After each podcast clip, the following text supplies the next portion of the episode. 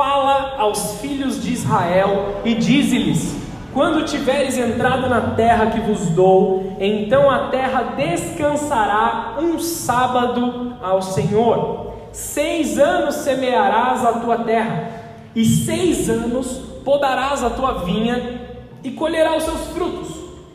Porém, ao sétimo ano haverá sábado de descanso para a terra um sábado ao Senhor, não semearás o teu campo, nem podarás a tua vinha. O que nascer de si mesmo da tua, da tua cega, não colherás, e as uvas da tua separação não vidimarás.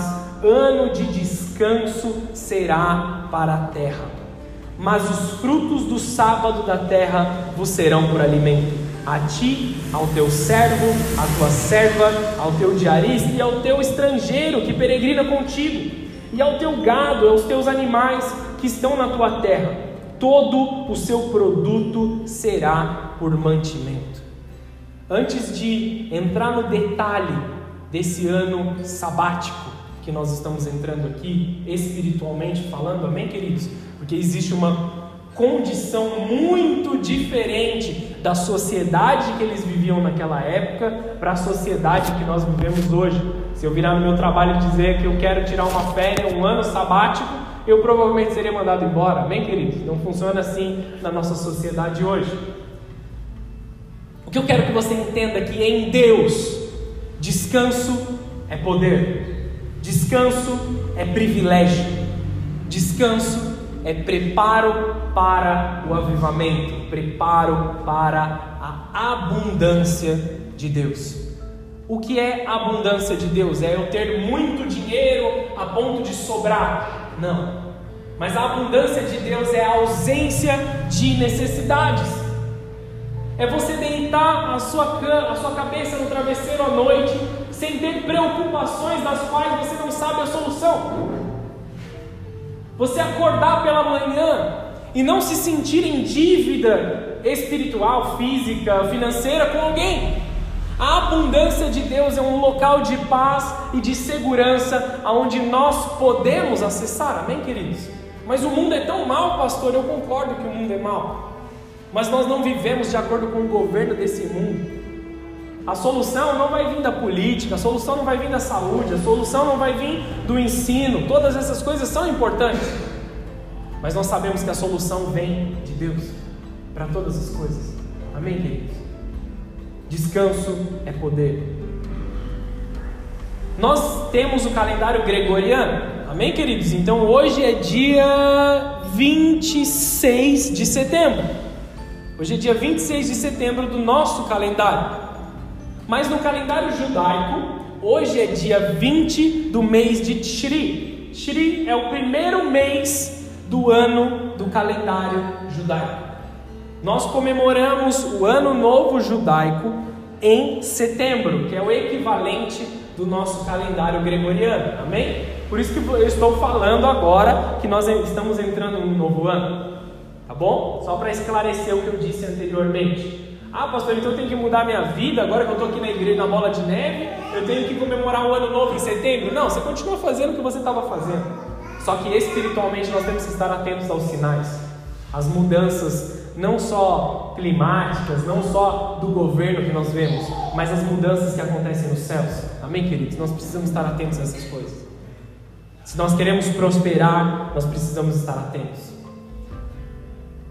Eu não tenho os detalhes para passar isso para vocês, mas eu vou dizer algumas coisas só para que vocês é, tenham um gostinho para buscar depois na casa de vocês. Amém?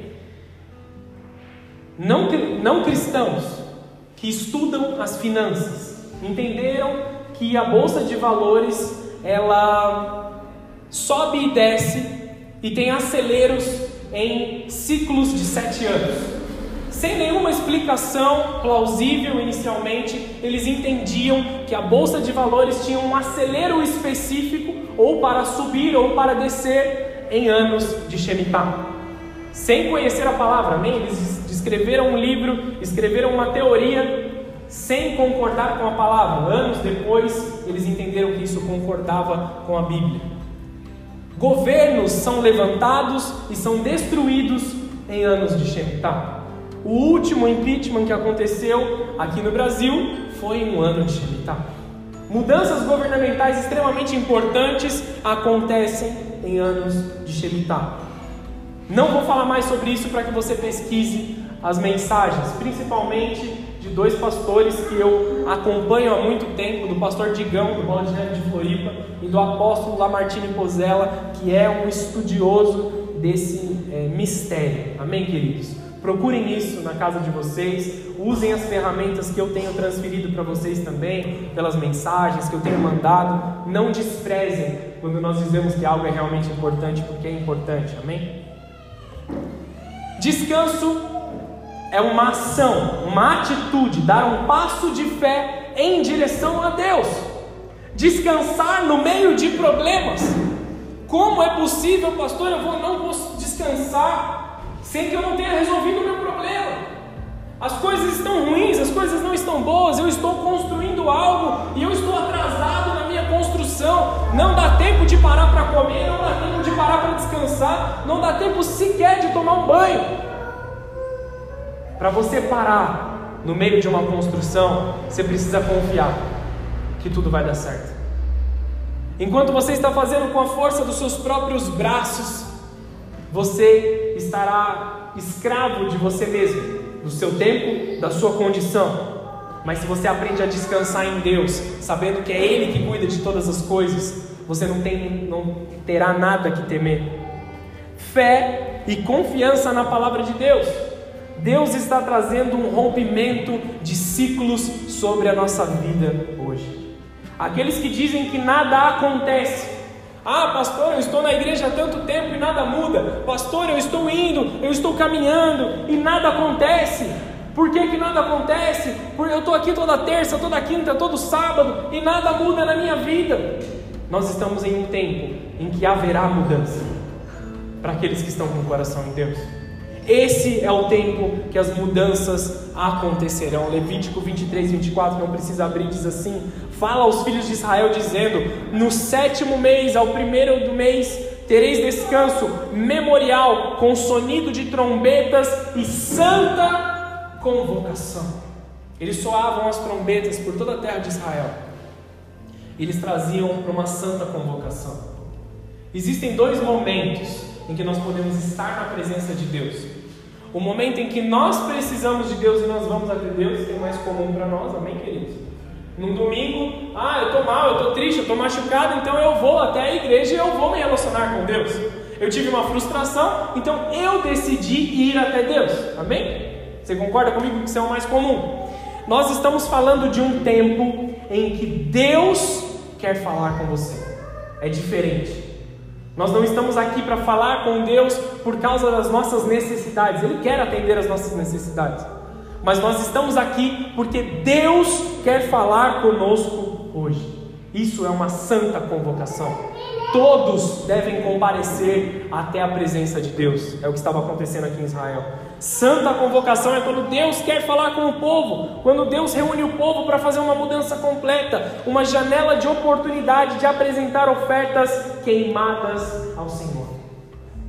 Ofertas de entrega, de devoção ao Senhor. E quando eu falo de oferta, aqueles que têm até uma mentalidade escravizada ou uma mentalidade é, corrompida pela mídia, pelos escândalos, e aí eu dou razão, tá bom? Eu dou razão para que muitas pessoas pensem dessa forma, porque quantos escândalos a gente não vê lá fora? Quantos escândalos a gente não vê na televisão, não é? Quando a gente fala de oferta, as pessoas já seguram um pouquinho mais forte a carteira, assim, já dão um passo para trás. Só que a oferta queimada aqui não é uma oferta de valores, não é uma oferta de dinheiro, não é algo que você pode dar com o seu sustento, com, o seu trabalho, mas é uma oferta de adoração a Deus. Oferta queimada é quando você se deixa queimar. Você abre mão de algo que é seu, que custa para você, para que você vá até Deus. Você abre mão de algo que talvez seja prazeroso, talvez seja bom, mas que está te afastando da presença de Deus. Então você oferece a si mesmo como oferta ao Senhor. Você se entrega a Ele como uma oferta. abrir mão de algo que te custe, mas que com certeza vai te trazer mais próximo de Deus. Deus vem nesse tempo para limpar a terra, limpar todos os pecados escritos na terra. Por isso é um tempo de descanso nessa terra, porque Deus está tratando, Deus está limpando, Deus está cuidando. Descanso também fala sobre a retirada de donos da terra, ou seja, aqueles que se julgam donos das coisas, eles são retirados do seu local de comando, retirados do seu local de, de falsa sabedoria. O governo volta totalmente para as mãos de Deus. Deus passa pela terra olhando se tem alguém com coração de dono. Muitas pessoas conhecem, né? Sobre, ah, eu não vou levar nada, eu não vou, eu não vou levar nada nessa vida, eu vou viver de qualquer jeito. Muitas pessoas dizem isso. Ah, eu não me importo tanto com carros, com casas, com roupas, porque eu não vou levar nada para onde eu for.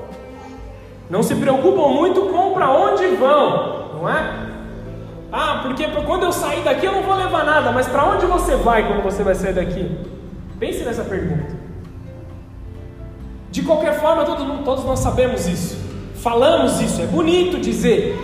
Ah, eu não vou levar nada, eu não sei, eu não tenho nada.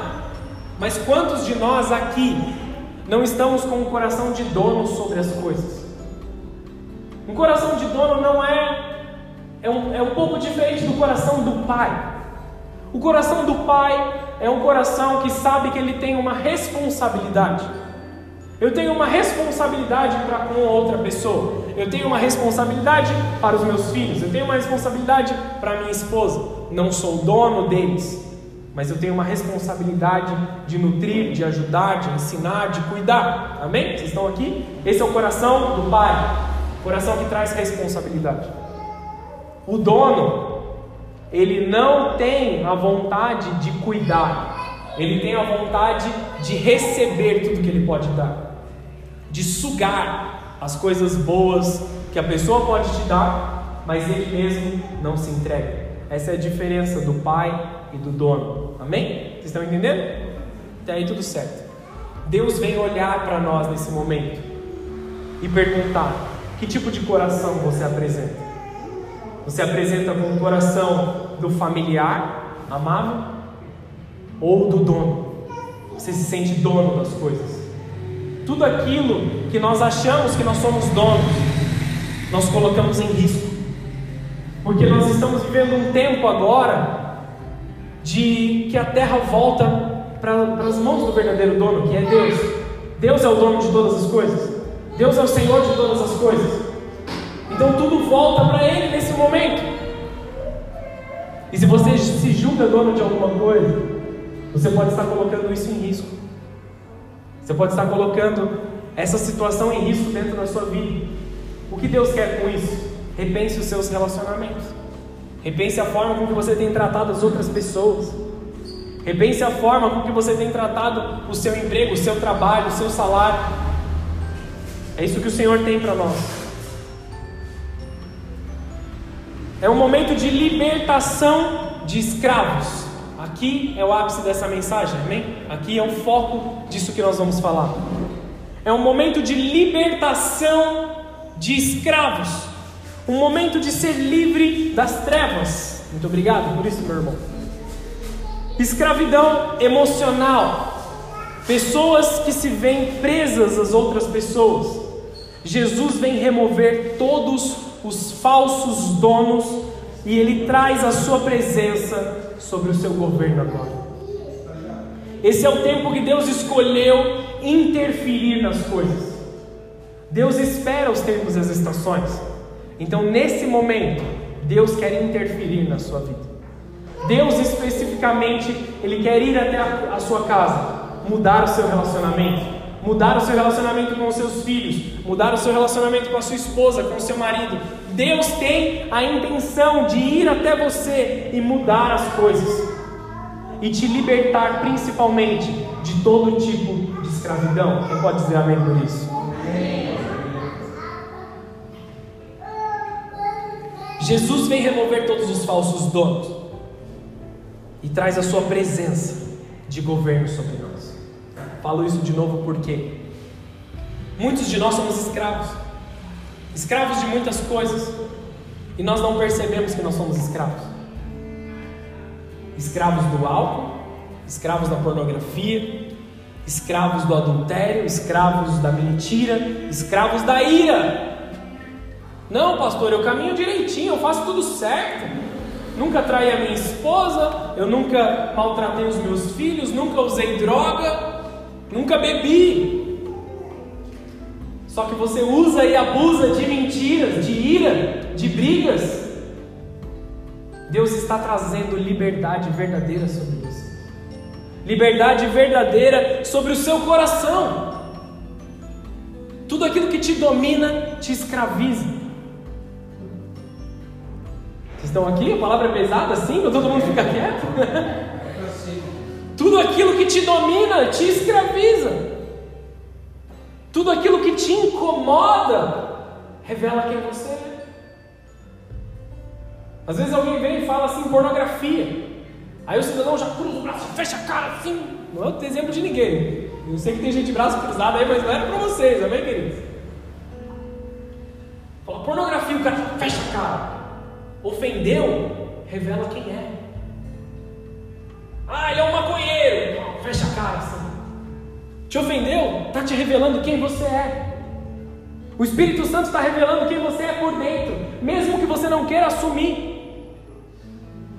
E você precisa se ver livre dessas coisas. Quantas e quantas pessoas não vêm e falam assim: não, isso aqui é só um, é só um alguma coisa que eu faço, é, não, não pega nada não. Eu paro quando eu quiser. Mas não consegue dormir sem fazer. Não consegue acordar e ficar três horas acordado brincando com o filho sem usar alguma coisa. Estão entendendo o que eu estou falando? Se fica muito tempo longe, já começa a estar comichão. Ou seja, você é escravo. Não está percebendo, mas você é escravo tudo aquilo que te domina te escraviza. E esse é o tempo que Deus escolheu interferir na sua vida e te trazer a liberdade. Se você está aqui nessa noite, se você está ouvindo essa mensagem, você está no melhor lugar que você poderia estar, espiritualmente falando. Porque Deus te concede liberdade. Liberdade verdadeira. Não liberdade como o mundo te dá. Esse é o tempo que Deus vai agir em três áreas principalmente, então fique atento às notícias nos jornais nos próximos dias. Três áreas principais que Deus vem fazer uma mudança, começando agora nesse mês de setembro, indo até o mês de setembro do ano que vem, é Shemitah. Autoridades de governo serão modificadas. Aqueles que caminharam segundo a vontade de Deus vão subir. Aqueles que contrariaram a Deus vão descer. Ah, pastor, você está falando do presidente atual? Não estou falando nada do presidente atual. O que eu estou dizendo é: repare as notícias. Aqueles que estão com o coração segundo a vontade de Deus vão subir. Aqueles que estão vacilando vão descer. Quem são esses, pastor? Não conheço. Deus o sabe. Deus vem mexer nas finanças. Aqueles que estão retos diante de Deus serão prósperos nesse tempo. Aqueles que estão vacilantes, que estão consagrando as suas finanças para coisas de destruição, para coisas das trevas, vão descer. E principalmente, terceira área que Deus vem mover nesse Shemitah, em todos os Shemitahs é dessa forma, amém, queridos? Deus vem mexer na nossa espiritualidade. Se você deseja a vontade de Deus, esse é um tempo de promoções espirituais. Ah, então quer dizer que eu vou ser ungido pastor? Calma aí, querido. Segura aí os cavalos. É momento de promoções espirituais em que sentido? Orações que alcançam novos lugares nas regiões celestiais. Orações respondidas de formas mais rápidas. Orações mais profundas, mais intimidade, mais conhecimento da palavra de Deus. Mais revelação, mais sonhos, mais visões mais visitações angelicais sobre aqueles que desejam. Pastor, eu nunca tive, eu até estou na igreja faz um tempo, gostaria de ter isso. Peça a Deus que Ele dá. Recebo mensagem dia sim ou dia não de um doido ou outro aí falando assim, pastor, tive um sonho. E às vezes a gente tem que entender o sonho. Só que quando Deus traz a revelação, você percebe que é algo totalmente pertinente ao que nós estamos vivendo, ou que essa pessoa está vivendo. Amém, queridos? Poxa, eu não acredito nisso, pastor. Cuidado com o sonho que você vai ter nessa noite, depois de sair do culto, hein, meu? Talvez Deus te dê uma revelação nesse momento. Mas nós recebemos de Deus exatamente igual enquanto nós estamos disponíveis a receber. Se você vai num restaurante com uma disposição de saborear o alimento, você vai ter uma boa é, experiência independente dos erros que o restaurante possa cometer. Amém? Você vai ter uma boa experiência. Só que se você já vai com um coração para rejeitar, ah, eu acho que não, eu acho que isso aí é de qualquer jeito, você já vai no coração duro. Você vai comer mal, independente do melhor trabalho que essas pessoas façam. Não concorda comigo? Os donos de restaurante podem falar melhor, não sei se eu usei um bom exemplo. Se você vai até a presença de Deus, desejando receber de Deus, você vai receber tudo que Deus tem para você. Só que se você vai até Deus só para cumprir uma tabela, só para cumprir uma escala, só para agradar, dificilmente você vai receber por completo. Existem dois tipos de galardão: o galardão completo que vem de Deus e o galardão parcial. Então abra seu coração nessa noite. Deixa Deus falar com você. Tira um pouquinho os seus questionamentos de lado, tira um pouco as suas dúvidas de lado e deixa Deus falar. Estamos em um tempo em que Deus quer restituir aquilo que foi roubado de você. Talvez você mesmo tenha tomado decisões erradas e você jogou coisas boas no ralo. Se é com você, você sabe do que eu estou falando. Ou talvez outras pessoas te enganaram te manipularam e você perdeu aquilo que você tinha, que era bom, que era um presente de Deus muitas vezes. Estamos em um tempo que Deus vem restituir isso sobre a sua vida. Ele quer restaurar a sua alma das batalhas que você enfrentou nos últimos anos. Deus ele quer te fazer novo, te fazer limpo, te preparar para um novo ciclo, para um novo tempo, para um novo período para que você esteja disponível para essa guerra. Portanto, aprenda a descansar em Deus. Aprenda a entregar para Deus a sua vida. Hebreus 4, versículo 11, 11 diz o seguinte: Diante disso, esforcemos-nos por entrar naquele descanso, para que ninguém caia no mesmo exemplo de desobediência. O exemplo de desobediência que está falando aqui é que muitos deixaram de lado esses sinais, deixaram de lado esse tempo de descanso e sofreram por isso. Eles desceram no Shemitah. Nós precisamos aprender a subir no Shemitah. Amém? O descanso vai te levar a subir no Shemitah e a palavra diz: esforcemos-nos para entrar no descanso. Mas se descanso, por que, que tem que ter esforço, pastor? Está confuso essa Bíblia. Tem um esforço necessário da sua parte para acessar esse descanso de Deus. Porque ele exige confiança. Ele exige entrega. Outro dia uma pessoa me mandou uma mensagem dizendo assim: Pastor, eu fiz uma oração e eu queria saber como Deus vai me responder e quando Deus vai me responder. Não quero ridicularizar essa mensagem, porque eu entendo que isso é dúvida de todo mundo. Só que eu não posso te dizer quando Deus vai te responder. Se eu soubesse, eu poderia eu mesmo te dar a resposta. Nem muito menos como Deus vai falar com você. Mas que exige esforço de você estar na presença de Deus, de você ir até Deus, de você buscar ao Senhor. O descanso está na palavra de Deus, é um descanso para a sua alma. Buscando na palavra, em oração, em intimidade. Vai até o Senhor. Esse local de confiança, da presença, da profundidade. Descansar nele é andar por fé. A igreja sofre por não descansar em Deus. O coitadismo, a manipulação de um para o outro, a autocomiseração. Aprenda a descansar na presença de Deus. Nesse período de Shemitah, é um período onde escravos são liberados. Deixa eu pegar um texto aqui. Vamos lá, vamos ler comigo Deuteronômio capítulo 15, versículo 1. Nós vamos ler do 1 até o 17, então você acompanha comigo, tá bom? É um pouco longo aqui, mas vai dar tudo certo. Vou pausando e explicando aqui, amém? Isso aqui é a lei, lei dada por Deus para Moisés, para que todo o povo cumprisse. E principalmente não só o povo, mas Jesus, depois de todo o Antigo Testamento, Jesus veio e ele foi a manifestação da verdadeira lei de Deus. O próprio Cristo diz: Eu não vim para abolir a lei, mas para colocá-la em prática. Amém, queridos? Não sei se vocês lembram dessa ministração que eu fiz. Isso é a palavra de Deus. Depois você procura lá em Mateus, Jesus dizendo. Mas agora vamos ler Deuteronômio 15. Só mais uma coisa: o Antigo Testamento e o Novo Testamento são uma única coisa. Amém? Uma única palavra, uma única vontade de um único mesmo Deus. Não podem ser vistos de formas separadas. Deuteronômio 15, versículo 1. Sem enrolação agora.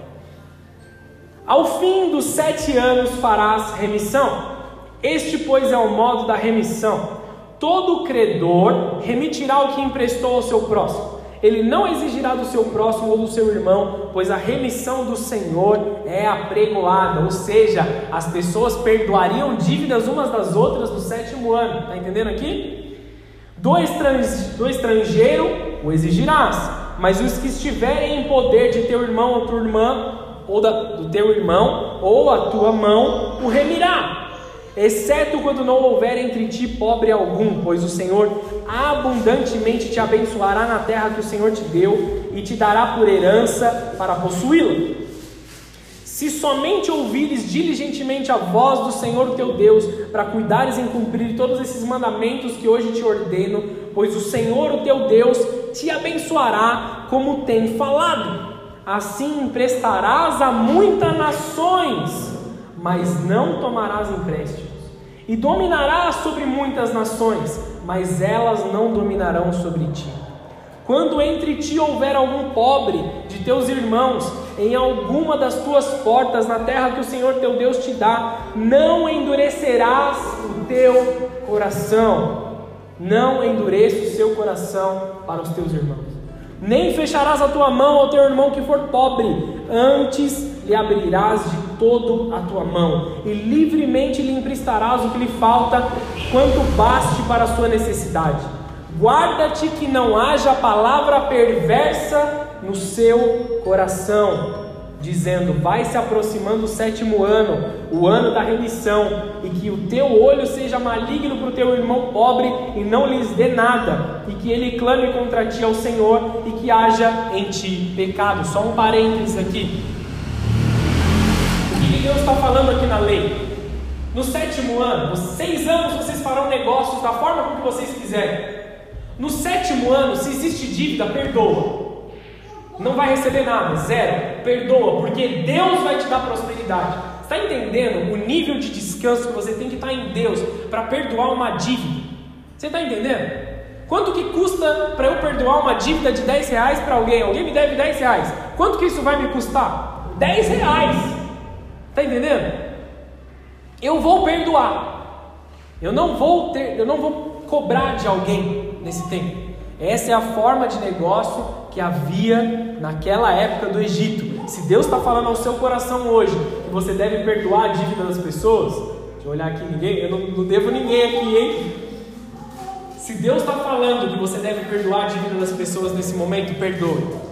Deixe eles irem, porque a palavra diz eu te multiplicarei, Deus te multiplicará, Deus te fará abundante, você vai emprestar para muitas nações e ninguém, e, e, você não precisará pedir empréstimo. É isso que o Senhor está falando, é esse nível de descanso que nós temos que ter. E aí ele fala assim: não deixe o seu coração endurecer. Porque chegando o sétimo ano, alguém te empreste, alguém te peça emprestado, e você diga assim: ah, não vou emprestar, porque está chegando o sétimo ano e eu nunca vou receber de volta. Estão entendendo aqui o que está acontecendo? Deus fala assim: cuidado para que o seu coração não seja pego em malignidade, para que esse homem vá, ore ao Senhor e você seja pego pela palavra de Deus, por estar no erro contra Deus. Uma coisa que nós não percebemos nos últimos dias, mas a justiça de Deus, ela é verdadeira. Você pode não perceber ou pode até não querer olhar para a justiça de Deus, mas muitas das coisas que nós colhemos nos dias atuais foram coisas que nós plantamos no passado. Nós plantamos maldade, nós plantamos mentira, nós plantamos maldições. Então nós estamos colhendo isso. Ai, porque coisas boas, é, coisas ruins acontecem com pessoas boas e a gente fica de mimimi, de coitadismo, em autocomiseração. Cuide para que no seu coração não haja malignidade. Livremente abrirás a tua mão para o teu irmão, para o teu necessitado e para o pobre na tua terra. E quando Opa, pulei uma parte. Quando teu irmão hebreu ou irmã hebreia se vender a ti, está falando de escravidão, seis anos te servirá, mas o sétimo ano deixarás ir livre. E quando deixares ir livre, não despedirás vazio. Ele vai ter liberdade e ele não vai embora de mãos abanando liberalmente o fornecerás do teu rebanho e da tua eira e do teu lagar, daquilo que o Senhor teu Deus te tiver abençoado, e lhe darás. Lembrar-te-ás que foste servo na terra do Egito e de que o Senhor teu Deus te resgatou, portanto, hoje te ordeno isso. Porém, se ele te disser, não sairei de ti. Opa, peraí, deixa eu fazer uma pausa aqui. Segura esse, esse versículo. Você sabe sobre a Lei Áurea, que foi assinada no Brasil? Você já estudou história? Quem é, quem é, para alguém é mistério a Lei Áurea? Liberação de escravos no Brasil. Sabe quando isso aconteceu? Ano de Shemitah. No ano de Shemitah, os escravos foram é, feitos livres através de uma carta, através de um documento oficial. Ano de Shemitah. Ano de Shemitah é o tempo em que escravos são feitos livres são escravos que se venderam a esses senhores. Aqui está falando de trabalho físico, mas nós sabemos espiritualmente também que se trata daqueles que se fizeram escravos no Egito, no mundo, nas coisas do mundo. Você se fez escravo para alguma coisa? Você se fez escravo da pornografia, das drogas, do álcool, de vários exemplos? Deus está te dando a liberdade nesse sétimo ano. Por seis anos você serviu essas coisas. Deus está te dando uma nova oportunidade agora. Deus está te dando um novo caminho agora. Deus está te dando uma nova liberdade agora. E você pode escolher o que você vai fazer da sua vida uma vez que você foi livre. Hoje você é livre. Ouvindo essa mensagem, você foi livre. O toque do Espírito Santo está aqui nessa casa. Ele está desligando o seu coração dessas coisas. Você não está sentindo diferença nenhuma, talvez, no seu, no seu interior. Aqueles que estão mais desejosos de Deus estão sentindo seu coração queimar. Mas se você entrou aqui e foi surpreendido com essa mensagem, você não está sentindo diferença nenhuma em você. Mas existe um tempo de liberdade sobre a sua vida. Deus ordenou isso. Não estou inventando, é palavra, é Bíblia. Só estou observando os tempos e os sinais. Aí o servo ele tem uma condição. Porém, se o servo disser ao seu senhor, se ele te disser, não sairei de ti, porquanto te amo, e a tua casa por estar bem contigo, então tomarás uma sovela, um instrumento de furar, um instrumento de marcenaria, de furar couro, tomarás uma sovela e lhe furarás a orelha à porta, e teu servo será para sempre e também assim farás a tua serva. Espera aí. Esse escravo foi liberto. Amém? Libertou o escravo. Pode ir embora. Jonas, pode ir embora. Não, fica aí. Pera aí, tem que tocar louvor ainda. Pode ir embora, vai para casa. Constrói a sua casa. Está aqui um pouco de dinheiro, um pouco de gado. Pega a sua família, segue seu rumo. Se esse servo está num lugar ruim, ele vai embora correndo. Amém? Quem concorda comigo? Se ele está no meio das drogas, se ele está no meio da destruição, ele vai embora, ele pega as coisas dele e vai embora. Eu sou livre, fui, minha dívida foi quitada. Por que, que as pessoas se faziam escravos naquela época? Eles se endividavam com alguém e não podiam pagar, então eles trabalhavam como escravos para pagar suas dívidas. Muitos de nós aqui entramos em dívidas fisicamente e nos submetemos a algum vício submetemos a alguma situação ruim, submetemos a alguma escravidão. Deus está te dizendo: pode ir embora, vai para sua casa. Só que se o servo, se o escravo, ele serve a um bom senhor, ele pode olhar para o bom senhor e falar assim: não, eu te amo, eu amo a sua casa, eu amo viver com você porque é bom te servir. Eu quero continuar sendo seu escravo, mas por minha escolha. Esse homem era levado até a porta da cidade e furava uma orelha dele com uma sovela. E ele se tornava o que foi conhecido como servo da orelha furada. Um homem que servia o seu senhor por prazer. Ele não tinha mais uma dívida com o seu senhor. Ele era ele era um servo. Ele continuava fazendo o trabalho de servo, mas ele era olhado pelo seu senhor como um igual, como alguém respeitoso como alguém que era um parceiro ali, desfrutava dos lucros. Vocês estão entendendo o que é um servo da orelha furada? Extremamente importante. Estamos diante de um tempo de libertação de escravidão, diante de um tempo em que cadeias são quebradas. Deus ordena que cadeias sejam quebradas sobre a sua vida nesse momento. Estenda suas mãos aos céus. Senhor, em nome de Jesus, eu declaro que cadeias de pornografia estão sendo quebradas, cadeias de drogas, cadeias de álcool, cadeias de ira, cadeias de briga, cadeias de, de discussão, cadeias de rejeição, cadeias de carência, cadeias de ansiedade, sejam quebradas agora pela autoridade do nome de Jesus. Amém. Quem pode dizer amém por isso? Amém. Deus tem nesse tempo declarando liberdade declarando completa e definitiva liberdade sobre você. Tempo em que Deus está quitando dívidas, mudando rumos e mudando histórias. Esse é o tempo que Deus te dá uma nova oportunidade. Creio que pode ser uma última oportunidade para alguns que estão aqui ouvindo. Para muitas vidas. Estamos em dias definitivos que vão marcar como vocês vão viver a nova estação, os novos ciclos. O que, o que você vive gera uma influência direta naqueles que estão ao seu lado. Principalmente nos filhos e nos pequeninos que estão te observando a todo momento. Fique atento àquilo que te torna escravo, porque aquilo que te torna escravo tornará escravo os seus filhos e aqueles que te.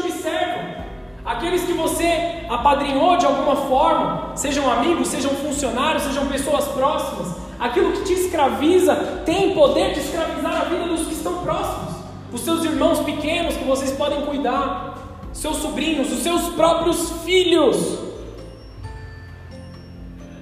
Existem coisas que nós chamamos de maldições hereditárias.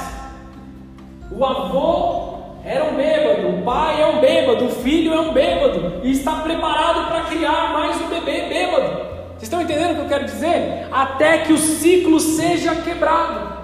Nós temos que quebrar esse ciclo. Nós precisamos mudar isso. Depende de nós. Nós precisamos mostrar uma mudança dentro das nossas vidas para que a gente não continue a maldade na próxima geração. Nós temos uma responsabilidade extremamente grande com a próxima geração, com os mais jovens com os menores, com os pequenos que estão nascendo agora. O que você vive gera uma influência direta naqueles que estão ao seu lado, na sua esposa, no seu marido. Ah, não, eu faço o que eu quero, eu tomo conta das minhas próprias decisões, eu sou dono de mim mesmo. Disse aquele que acabou de errar, não é? Porque quem está fazendo certo não fala, não fala esse tipo de coisa. O que, que você estava fazendo? Não está fazendo nada, você não manda em mim. Esse é o tipo de resposta de quem vacilou total, não é? Porque aquele que não vacilou, não estava ali, fazendo tal coisa com tal pessoa, de tal jeito. Tudo que te vence te torna escravo. Tudo que você não consegue abandonar o seu Senhor. Jesus está te chamando hoje para a liberdade, liberdade verdadeira, liberdade em Cristo, não como o mundo diz. Uma nova unção de santidade, de profundidade de Deus está sendo liberada sobre essa igreja nessa noite. Deus é o maior interessado na sua santidade, na sua retidão. Chega de viver de fachada, gente. Como se tudo estivesse bem, porque lá no fundo você sabe que não está bem. Você sabe que você está fazendo as pessoas ao seu redor sofrer. Então, olha para dentro de você. Pouco importa se você coloca uma máscara e vem bonitinho para a igreja. O que importa é como você vai viver na segunda-feira, na terça-feira, na quarta-feira, que não é dia de culto. Vocês estão entendendo? Como que você vai viver no seu trabalho amanhã? É isso que importa. Não, é, não importa como você está bonitinho aqui na igreja, se você pôs uma roupa bonita ou não. Como está o seu coração? Como estão aqueles que estão ao seu redor? Jesus está te convidando hoje para uma nova paixão, uma profunda paixão nele. Nós podemos fazer esse voto de servos da orelha furada fomos libertos de algo muito ruim.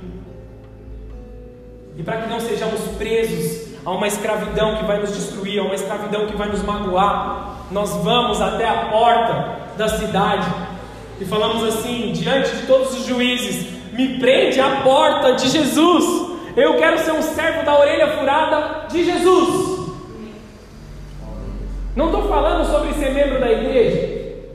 Não estou falando de me ter como seu pastor, estou falando de ter um relacionamento com Jesus. Apocalipse 2, versículo 2. Não precisa abrir, mas é um texto importante. Eu te oriento a ler na sua casa depois. Apocalipse 2, 2. Conheço as suas obras, conheço o teu trabalho, a tua paciência, e que não pode sofrer os maus Pessoas que estão fazendo coisa certa, amém? Jesus está falando de pessoas que têm obras boas.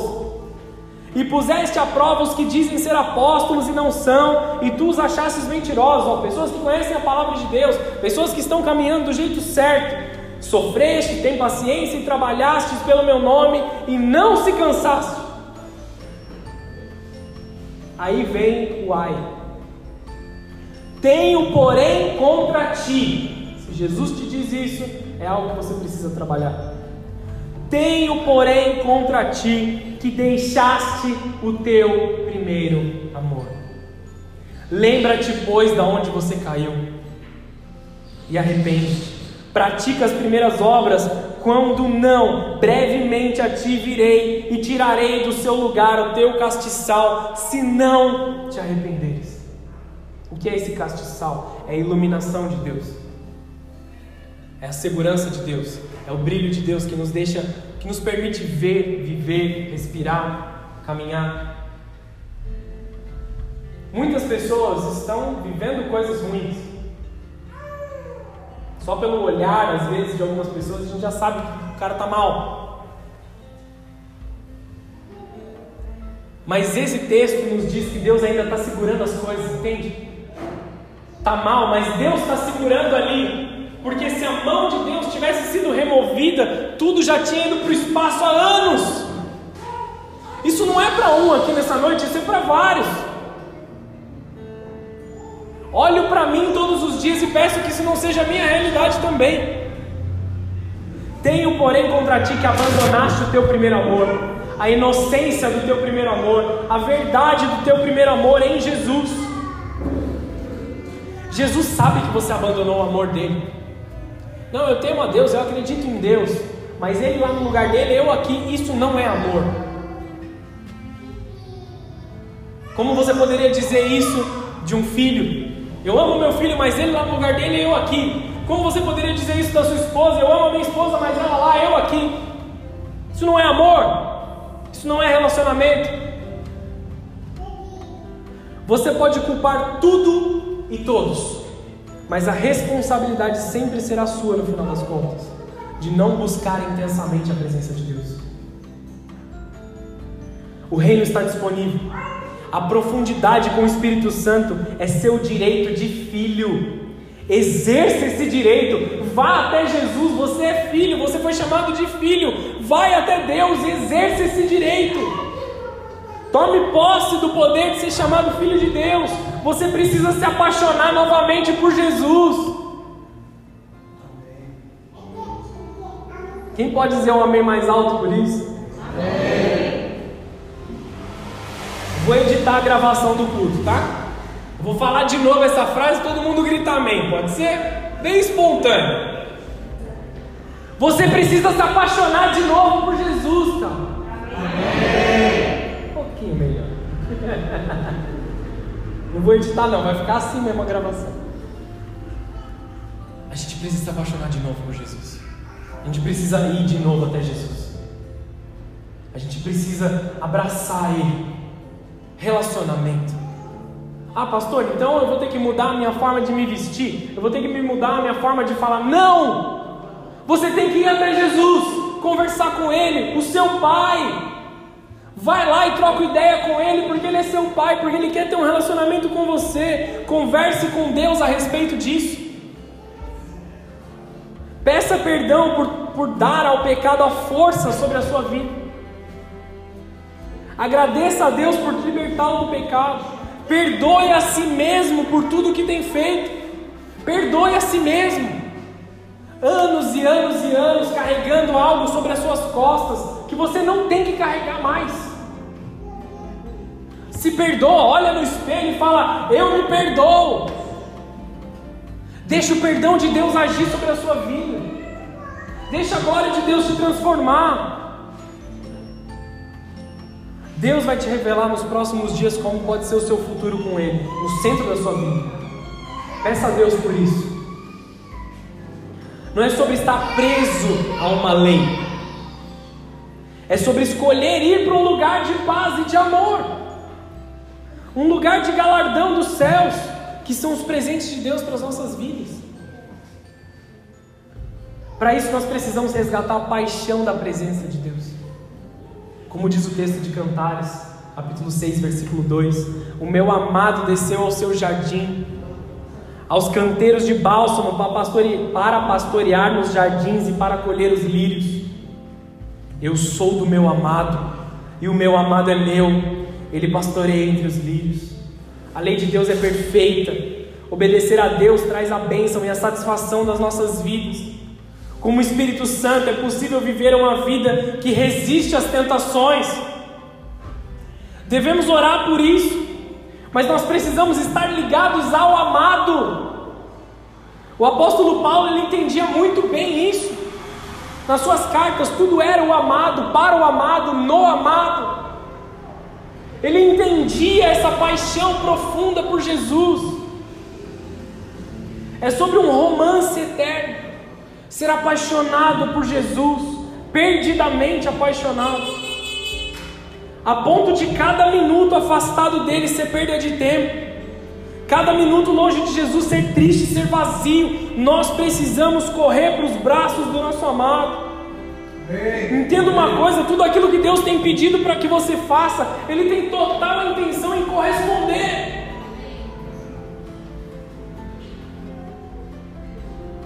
Ele está lá para você. Deus nos pede para orar porque Ele tem a intenção de responder a nossa oração. Deus nos pede para clamar porque Ele tem a intenção de nos livrar do mal. Deus nos pede para meditar na Sua palavra porque Ele tem total intenção de nos ensinar sobre ela. Ah, pastor, eu não leio a Bíblia porque é muito difícil de entender. Não, você que não quer, porque Deus quer falar com você. Jesus está aí para você. Tudo que Ele pede para você é que você faça Ele tem uma intenção de te capacitar para realizar, para conquistar, para concluir. Ele te acompanha por todo o processo. Você não tem que ter medo. Toda a responsabilidade que te é proposta em Deus caminha junto com o auxílio e com a providência. A providência de Deus vem sobre você. Chegando ao final dessa mensagem, vamos lá para Êxodo 21, versículo 1.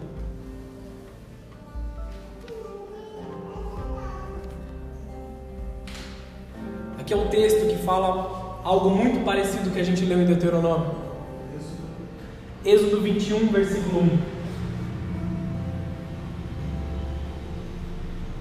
Se você esquecer tudo que eu disse nessa noite, lembre-se do que eu vou falar a partir de agora. Crie um lugar especial na sua mente para carregar essa revelação. Diante de todas essas coisas, Êxodo 21, versículo 1. Esses são os estatutos que lhe proporás. Se comprares um servo hebreu, seis anos servirá, mas ao sétimo sairá livre de graça. Amém? Entenderam aqui, né?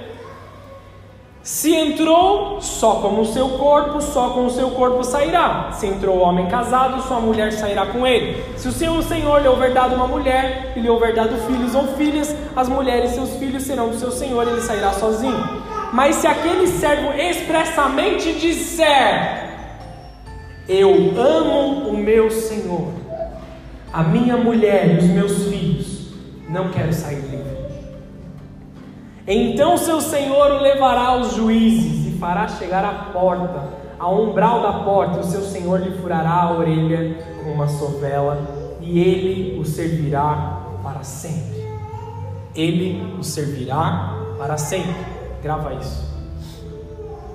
No tempo do Velho Testamento, Deus estabeleceu leis claras sobre a escravidão. Então, no sétimo ano, ele seria livre. Se o escravo confirmasse que, tendo o direito de ser livre, ele preferia continuar servindo ao Senhor, então um ato era celebrado. O Senhor pegava uma sovela, furava sua orelha, e a partir daquele momento ele era considerado um escravo da orelha furada um servo da orelha furada. E todos os que olhavam para ele, ele sabia exatamente o que aquela marca representava: serviço por amor. Não mais serviço por obrigação, por interesse. Não estou dizendo que isso é errado, mas muitos se fazem escravos por obrigação, por necessidade, pela condição que lhes é proposta. Nesse tempo do Shemitah, o ano sabático de descanso, Jesus te liberta, te faz livre e te pergunta: o que você vai fazer com a sua liberdade? O que você vai fazer com essa liberdade que Ele está te dando? Um culto, uma mensagem, uma reunião na igreja pode mudar a sua história, pode mudar o rumo da sua vida completamente. Então por que ninguém muda, pastor? Quantas pessoas não entram e saem da igreja e continuam do mesmo jeito? Muitos são completamente libertos no domingo, completamente transformados no culto e escolhem se fazer escravos novamente, alguns poucos minutos depois de ter saído da igreja. Você está livre, santificado, perdoado. Saiu, virou a esquina da igreja acendeu um baseado. Voltou para o lugar de escravidão que Jesus te tirou. Vocês estão entendendo? Abriu o celular, mandou uma mensagem para a pessoa errada entrou num site que não deveria. Muitos são completamente libertos, mas fazem-se escravos novamente. Trabalhou por seis anos, sofreu por seis anos, pediu a Deus liberdade, pediu a Deus mudança. O Shemitah veio sobre a sua vida, acabou o Shemitah, volta de novo para o pecado. Escolhem se fazer escravos novamente. Vocês estão aqui? O que você vai fazer com a sua liberdade quando esse culto acabar? O que você vai fazer com a sua liberdade? Deus deseja colocar essa marca sobre cada um de nós. Nós não vamos pegar uma sovela e furar a orelha de todo mundo aqui, amém, queridos? Mas Deus está colocando uma marca sobre você hoje. O nosso desafio é ser um servo da orelha furada. O que isso significa? Abrir mão definitivamente de tudo do seu direito de escolha e deixar tudo nas mãos de Deus. Deus, inclusive do meu livre-arbítrio, eu abro mão e eu quero que a Sua vontade seja a minha vontade. Eu vou fazer o que o Senhor quiser que eu faça. Esse texto é muito sugestivo para nós. Porque o Senhor era obrigado a dizer ao escravo: vai embora.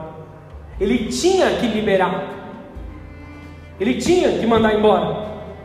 Vai embora para onde quiser. E o escravo podia responder: Eu não quero, eu quero ficar. Jesus, inclusive, está te dizendo: Vai embora para onde você quiser. Ele veio, ele interferiu, ele pagou com preço de sangue pela sua liberdade.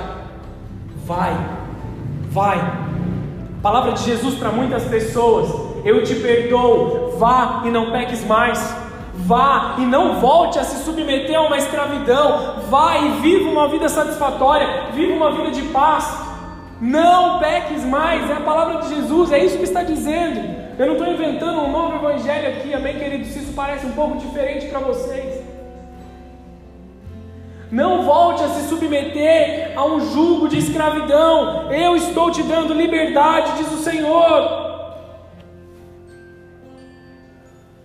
Você quer ir para onde? Para onde o meu Senhor quiser. Eu abro mão totalmente das minhas vontades para servir ao Senhor. Quando aquele escravo abria mão do seu direito de escolha, do seu direito de ir e vir, ele se submetia ao seu Senhor voluntariamente. Eu quero, eu vou. Então a sua orelha era furada. Eu quero que a minha orelha seja furada nessa noite. O desafio de Deus para nós é esse é que cada pessoa chega ao ponto de abrir mão completamente da sua vontade para seguir ao Senhor, aonde Ele quiser nos levar. Enquanto há vontade própria, enquanto há autonomia na sua vida, enquanto você acha que você está no controle, a sua vontade prevalece. E as demandas do mundo vêm junto com todas essas coisas. Você comanda a sua vida, entre aspas. Só que qual é o nível da sabedoria do homem para saber o que é certo ou errado? E qual é o nível da sabedoria divina para nos guiar para longe dos nossos erros? Não estou te dizendo para que você saia de uma escravidão visível do mundo e você volte para um jugo de escravidão, de alguém que vai te dominar. Deus não quer dominar a sua vida, Deus quer te dar vida. Essa é a diferença. É isso que muitos não conseguem entender. Quando as pessoas clamam e cantam: Senhor, eu sou teu, o Senhor é meu Senhor, eu sou seu escravo. As mentes presas pela malignidade do mundo pensam que Jesus quer te dominar. Jesus não veio para te dominar. Quantas vezes nós entramos na demanda com Deus, discutimos com Deus, e Deus quer nos conduzir para um lado e nós queremos ir para o outro. Por quê? Porque simplesmente nós achamos que é o melhor. Você precisa ser um homem, um homem e uma mulher guiado pelo Espírito de Deus. Você precisa ter um Senhor, um único e suficiente Salvador sobre a sua vida. Alguém que te muda, que te transforma, que te leva a ser verdadeiramente bom, verdadeiramente correto. Não como o mundo diz, mas como a palavra diz. Nós só entregamos aquilo que nós recebemos. Como nós entregaremos amor se nós estamos longe do verdadeiro amor que está em Jesus? Como você vai responder ao Senhor que te liberta nessa noite? Entenda uma coisa, queridos. Não sei se, se você chegou agora, não sei se você entendeu, mas Deus está te dando liberdade. Se você quiser ser escravo do mundo, faz o que você quiser, mas Deus está te dando liberdade. Você será escravo porque você decidiu ser escravo. Talvez nada mudou dentro de você agora. Pastor, tudo do mesmo jeito, com a mesma roupa. Meu nome não mudou, Nada mudou. Só que dentro de você habita mais uma pessoa do que habitava antes de você estar aqui. Jesus, completamente dentro de você. Talvez você não veja, talvez você não sinta, Aqueles que estão mais desejosos sentem o calor dentro do seu coração. Sentem essa liberdade, te tocando, te transformando, te ensinando. Você sabe exatamente do que Deus está te libertando nesse momento. O Espírito Santo também fala ao seu coração. Você sabe exatamente o que você não vai mais viver quando você sair dessa casa nessa noite. Existe uma espada cortando o véu da iniquidade. Anjos de Deus estão aqui removendo o véu que te cega, que te atrasa, que te bloqueia. Toda paralisia espiritual está sendo retirada agora em nome de Jesus. Deus está te dando um choque no seu espírito agora. Reaja à presença dEle, reaja à vontade dEle. É fácil se tornar um servo de Deus, mas não é fácil assumir a posição de um servo da orelha furada. Aquele que abre mão da sua própria vontade. Muitos querem servir, mas estão lutando pelos seus próprios direitos, ou que pensam ser os seus direitos. Ser um servo que serve ao Senhor, não mais por obediência ou por necessidade, mas por amor. Vou te dar um exemplo. Todos, todos, todas as pessoas vão até a igreja porque se frustraram, se machucaram, tiveram alguma necessidade. Ninguém vem para a igreja tudo bem. Se está tudo bem, não vai para a igreja. Está entendendo? Estou falando de pessoas do mundo. Então a glória de Deus vem. Aquele que não tinha trabalho, restitui o seu trabalho. Aquele que tinha um problema no seu casamento, agora não tem mais um problema no seu casamento. Aquele que tinha problema com seus filhos, agora tem um bom relacionamento com seus filhos. Aquele que estava preso nas drogas ou no vício, agora não tem mais. Deus o libertou. Então ele foi livre. Servir a Deus enquanto nós estamos em necessidade, nós estamos barganhando. Quando a necessidade acaba, Deus vem com a sua presença, só sobra em nós gratidão. É aí que está o servo da orelha furada. Eu não vou até a igreja porque eu preciso que Deus haja na minha vida. Eu vou à igreja para adorar ao meu Deus. Eu vou, eu vou à igreja porque eu quero agradecer a Deus. Eu quero agradecer o nome dEle. Eu vou à igreja, eu sirvo na igreja porque eu amo o meu Senhor. Essa é a motivação real do servo da orelha furada: amor, amor verdadeiro, amor genuíno. Se aquele, se aquele servo disser, eu amo a minha esposa, eu amo os meus filhos, eu amo o meu Senhor, por causa disso eu não quero ir. Esse servo aqui é alguém que chegou no nível de serviço mais elevado. Ele deseja servir não mais por temor, não somente por obediência, não, não porque ele tem que pagar uma dívida, mas por amor. Todo relacionamento com Deus parte do princípio da obediência, do temor, da, da punição futura ou do interesse pessoal. Frustrados, machucados, dores. Muitos vão até Jesus porque estão quebrados. Quase todos. Mas Deus espera que um dia seus filhos cresçam e os sirvam não mais por ter uma necessidade, mas por amor. É repetitivo para ser didático. Pelo simples desejo de agradecer o Pai, pelo simples dizer, desejo de dizer ao Pai: Eu te amo, eu não consigo viver sem você, Jesus. Eu sei que o Senhor me permite liberdade em todos os sentidos, mas eu quero ser seu. Eu não quero tomar mais as minhas decisões. Eu não quero mais seguir as minhas vontades. Eu quero você, Jesus. Eu quero a tua presença, Pai. Esse é um dos segredos da vida cristã vitoriosa.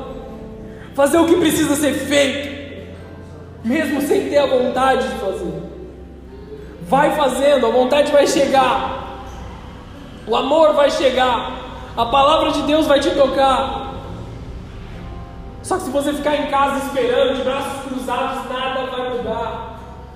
Pastor, eu não consigo largar a bebida. Você está na sua casa de braços cruzados. Se você estivesse na presença de Deus, se você estivesse na casa de Deus, tudo estaria mudando, tudo está se transformando. Infelizmente, muitos ainda estão longe disso. Nós precisamos ser aqueles que vão estar nesse lugar. Muitos servem a Deus reclamando, murmurando, dizendo: Essa vida me sufoca. Muitos ainda servem a Deus, mas se pudessem deixar de servir hoje, deixariam, iriam embora. Só não vão porque vão ficar manchados, vão ficar queimados. Porque falta o amor. Volte para o amor. Volte para o primeiro amor. Volte da onde você caiu. Se dedique ao Senhor. Quantos amam de fato ao Senhor? Quantos de fato têm prazer em estar na tua presença? Estou me segurando aqui para não chorar, irmão. Não é teatro. O servo da orelha furada ama o seu Senhor quando você ama. E quando você ama alguém, você faz de tudo para agradar e para estar do lado. Pertence definitivamente ao seu Senhor.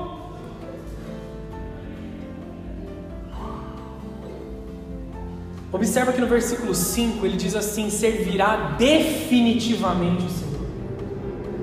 Tem uma palavra no Novo Testamento que é equibalo.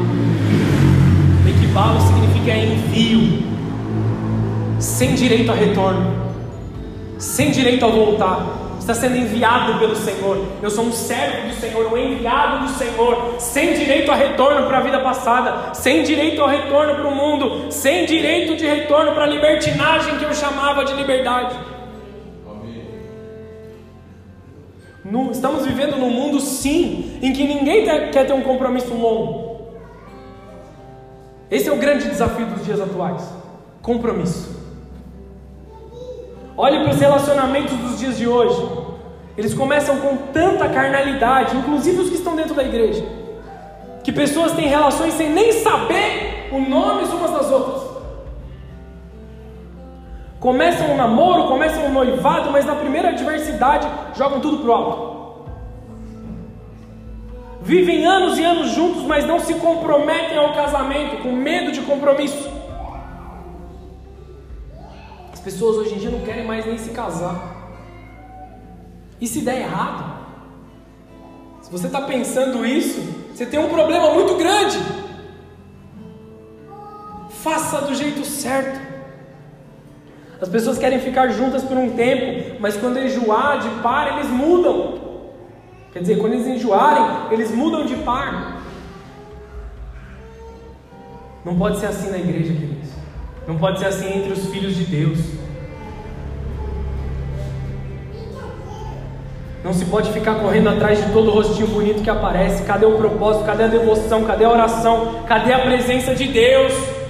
Cadê a glória de Deus no meio de nós? Cadê a certeza de que nós estamos no lugar certo? De que nós estamos nos relacionando com as pessoas certas? Qualquer rabo de saia que aparece te tira do propósito, você é escravo.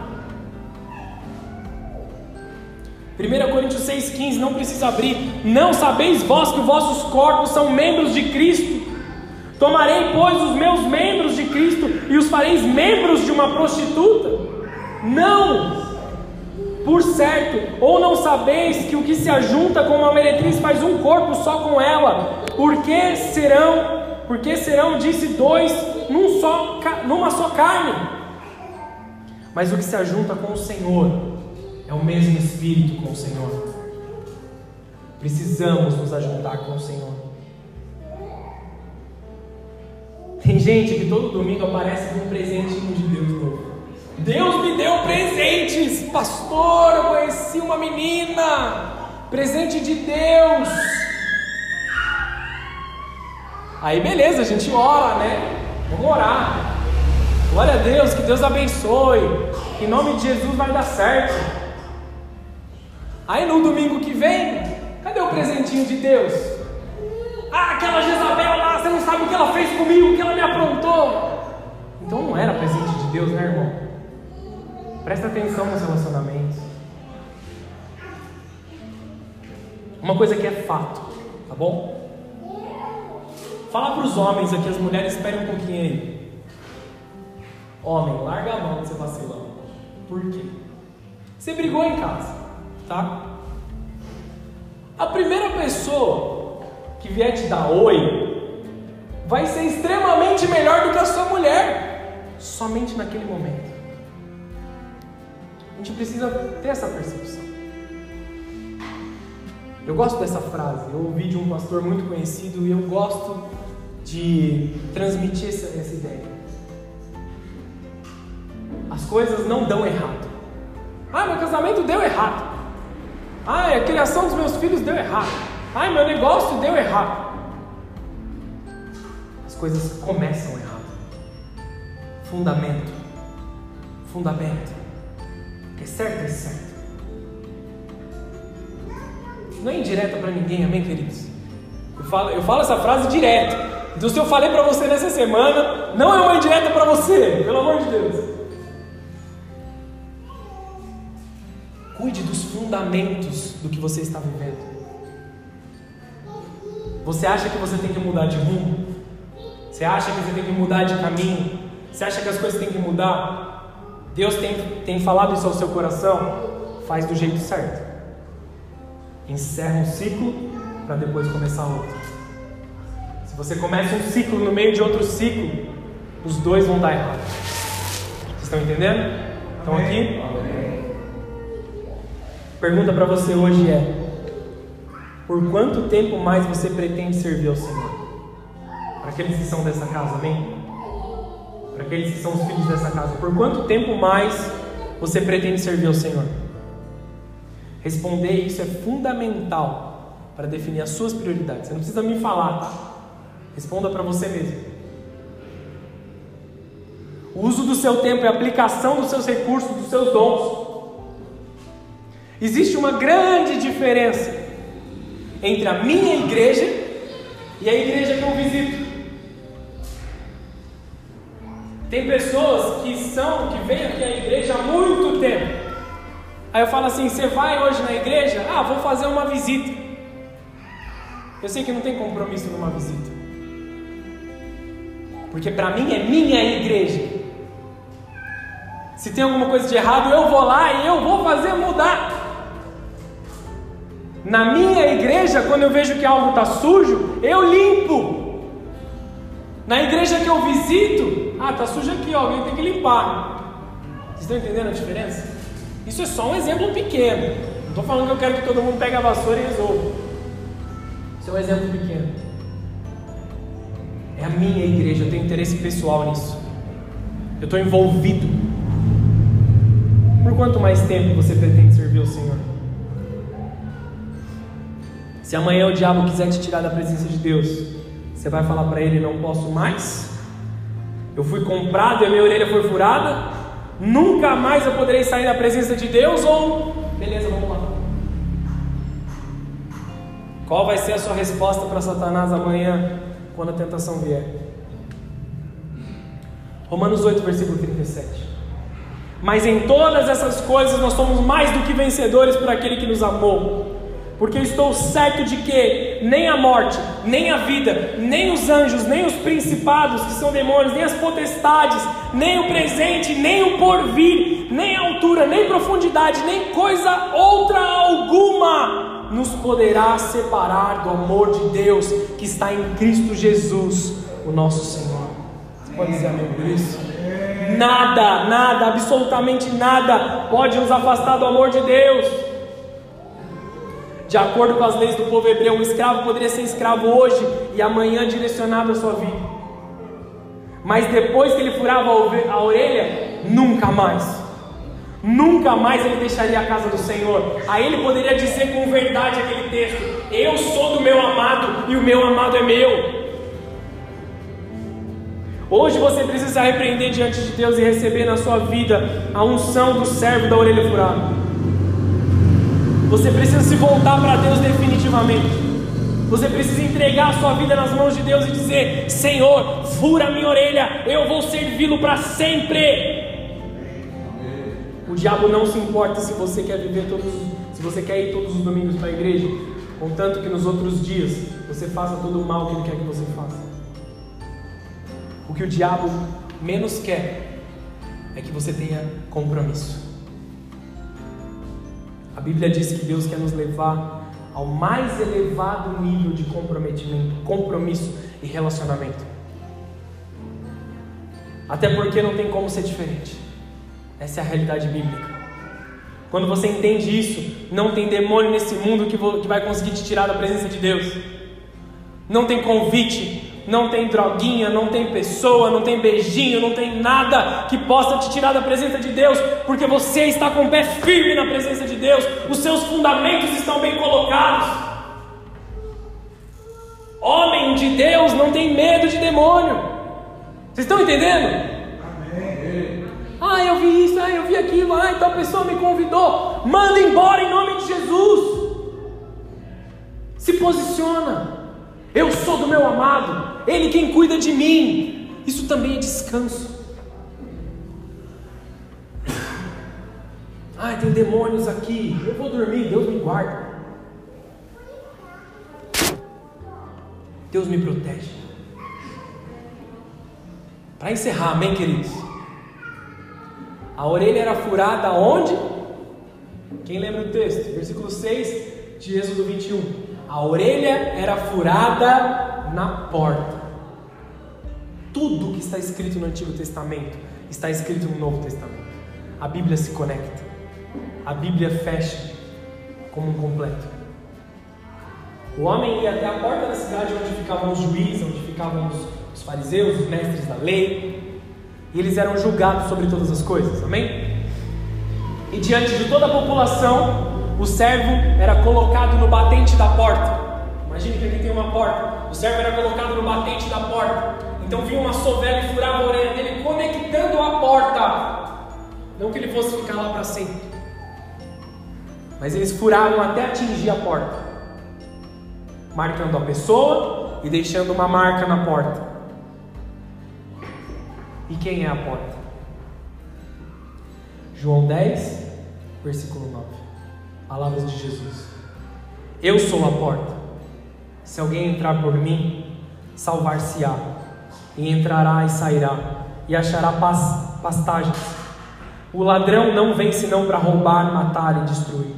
Eu vim para que tenham vida e a tenham em abundância. Eu sou o bom pastor. O bom pastor dá a sua vida pelas ovelhas. Ele não fazia um pacto só com os homens, ele não fazia um pacto ali só com os sábios da lei, ele não fazia um pacto somente com o seu Senhor, ele fazia, ele fazia um pacto com o Senhor, com a porta verdadeira, o único caminho pelo qual nós vamos caminhar. Eu vim para que tenham vida e vida em abundância. Jesus é a porta pela qual você tem que estar conectado. Quem hoje quer se ligar a esse Jesus? Um Jesus que não quer te dominar, um Jesus que não quer te colocar dentro de um padrão de forma de dizer, forma de falar, um Jesus que simplesmente quer te abençoar que é relacionamento. Esqueça todos os outros falsos Jesus que foram apresentados lá fora até você. Nós estamos falando do Jesus bíblico, do Jesus verdadeiro, que morreu na cruz por nós. Ele é Senhor pelo mérito dele de cruz. Se você for em qualquer outra religião, qualquer outra crença, eles exigem, exigem o sacrifício. Os espíritos, os demônios, seja o que for, exigem o seu sacrifício para algo. Deus fez o sacrifício por nós. O único que fez o sacrifício por nós foi Jesus, se dando sua própria vida. Eu sou o bom pastor. O bom pastor dá a sua vida pelas ovelhas. Jesus deu sua vida por nós.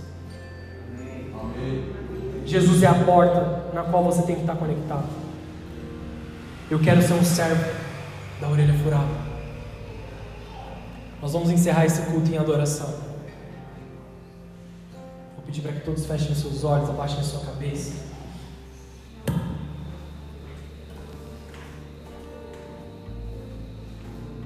Medite nessa mensagem.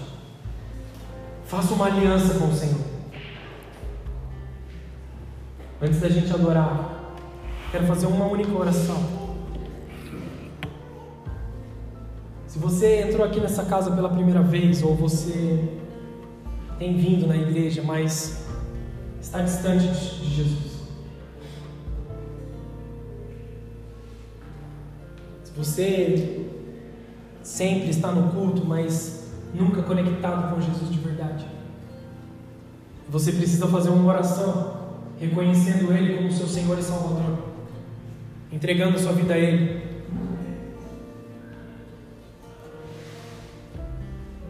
Eu peço que coloque uma das suas mãos sobre o seu coração. Todos estão com os olhos fechados, a cabeça curvada. Esse é o momento entre você e Jesus.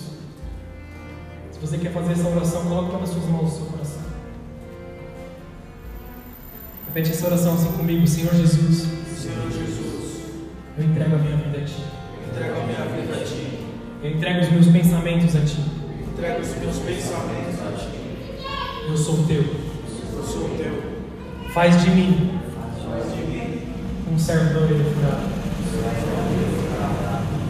Eu te reconheço te reconheço como meu único e suficiente como meu único e suficiente Senhor e Salvador.